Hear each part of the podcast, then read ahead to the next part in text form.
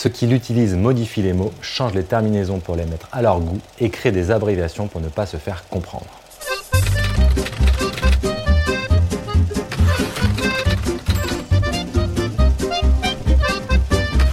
Salut à toi, c'est Jérémy de Gang de Paris. Bienvenue dans ce nouvel épisode. Aujourd'hui, on va parler d'argot et plus précisément de l'argot des gangsters. C'est parti. Selon le docteur Lambroso, fondateur de l'anthropologie criminelle, tous les voyous employaient une langue qui leur était propre. Ce langage particulier est utilisé pour communiquer sans être compris de ceux qui nous entourent. L'argot se compose de vieux mots, de souvenirs, de jeux de mots et de mots importés. Ceux qui l'utilisent modifient les mots, changent les terminaisons pour les mettre à leur goût et créent des abréviations pour ne pas se faire comprendre. Voyons maintenant l'étendue de l'argot des gangsters par catégorie. Commençons par l'argot des voleurs. Le vol est considéré depuis toujours comme un travail, comme l'exercice d'une profession. Travailleur est donc synonyme de voleur. Un vol simple est un petit turbin, un beau travail est un vol bien exécuté, et savoir bien travailler désigne un voleur adroit. Les diverses formes du vol sont désignées par des expressions aussi ingénieuses qu'imagées. Le vol sur les dormeurs ou les ivrognes est dit le chatouillage. Le vol dans les poches des passants est le vol à la tire ou le coup de fourchette. Le vol dans les bijouteries est appelé vol à la carte, car les voleurs utilisaient une carte enduite de poids qu'ils posaient sur un bijou pour le subtiliser. Le vol dans les restaurants ou hôtels meublés est le vol à la limonade. Le vol dans les magasins est le vol à la détourne, à la mitaine ou au radin. Le vol à l'étalage, spécialité des renifleurs de Camelot, est un achat à la course, à la sauvette ou à la foire d'empoigne. Le voleur dans les appartements pratique, selon la manière dont il opère, le vol au bonjour, le vol à la corbeille de mariage ou le vol à l'amour s'il séduit les bonnes. De manière générale, on l'appelle monte en l'air s'il dévalise les mansardes ou un chevalier grimpant s'il vole le matin pendant le sommeil. Le voleur de nuit est un attristé, un hibou ou un coureur de rats. Le voleur isolé est un philosophe ou un mangeur de choux. Le chef de bande est appelé l'aigle blanc. La voleuse est appelée grinchisseuse, pégreuse, pégriotte ou cerf-volant.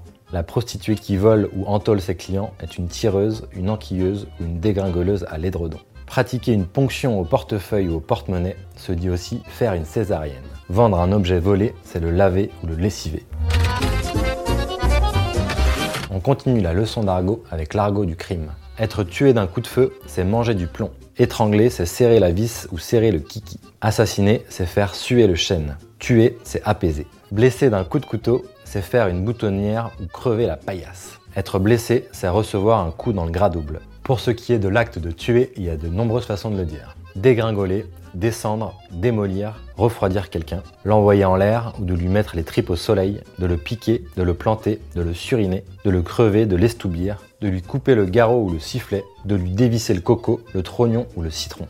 Empoisonner, c'est coquer le poivre, donner le mauvais café ou foutre un bouillon d'11 heures. Il y a de nombreux synonymes pour le terme règlement de compte. On dit bondir sur le paletot, se faire sauter sur le mannequin, tomber sur le poil, s'aligner avec un mec, le répandre d'un coup de tête, l'assaisonner, le bosseler ou lui filer une danse. Fouler le bitume, c'est arpenter le trottoir. Se déplacer pour aller faire un coup, c'est partir en voyage. Les termes sont nombreux pour exprimer le verbe s'enfuir. Agiter les jambes, mettre les tubes, les bouts, les bâtons, les cannes ou les voiles, prendre la tangente, se donner de l'air, s'arracher, se dévisser, se trotter, se cavaler ou se faire la paire. La respirette, la reniflette, la blanche ou la neige, c'est bien sûr la cocaïne. Et la noire, c'est l'opium. Les armes qu'on appelle les outils ou la panoplie ont aussi leur petit nom. Le couteau a été appelé la rallonge, la matraque et la mandoline. Le pistolet ou le revolver se sont nommés pied de cochon, repoussant, cliquet, six coups, pétouze ou encore pétard, feu, soufflant, calibre. Les menottes étaient les alliances, les ligotes, les serrantes, les serpognes ou encore les bracelets, les pinces ou les poussettes. Les termes par lesquels sont représentés les policiers, les juges ou le personnel judiciaire sont tout aussi révélateurs. On a appelé la police la rapporteuse, la renacle, la rousse ou la renifle. On l'appelle aussi la maison Poulardin ou la Poulaga. Le préfet de police est le dab des renifleurs, le mec de la rousse, plus familièrement le père de la reniflette. Les agents sont appelés les roussins, les poulets, les perdreaux, les bourrins ou encore les vaches. On les appelle aussi les vaches à roulettes à cause de leur véhicule. Les agents à bicyclette sont appelés les hirondelles à cause de leur pèlerine au vent ou les oiseaux de nuit à cause des rondes qu'ils font. La matraque de la police est appelée gomme à effacer le sourire. Être serré de près par la police, c'est avoir les bourres au cul ou les pieds dans les reins. Être attrapé par la police, c'est être agrafé, pincé, gaulé, roustillé, frit, flambé ou fait comme un rat. La rafle de la police, c'est l'accueil, la fouille, la barbotte, le butin ou la vendange. La voiture cellulaire qui amène les détenus et les secouait sur le pavé est le panier à salade.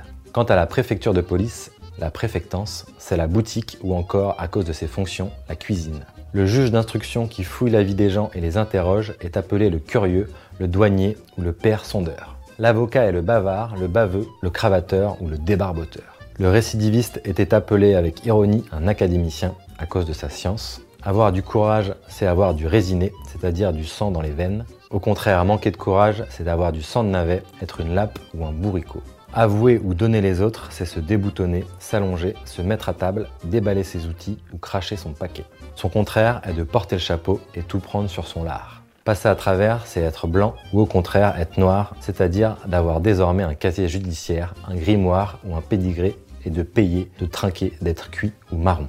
Aller en prison, c'est descendre en cabane, aller en tôle, en cage, au bloc, au ballon, au trou, à la ratière ou aller manger des haricots. Le lieu d'exécution à la guillotine est la maison des morts, mais aussi l'échafaud, le couperet ou la faucheuse. Et quand on va passer à la guillotine, on appelle ça monter à la butte passer à la bascule. Et enfin, être guillotiné, c'est se faire raccourcir ou décoller le cigare.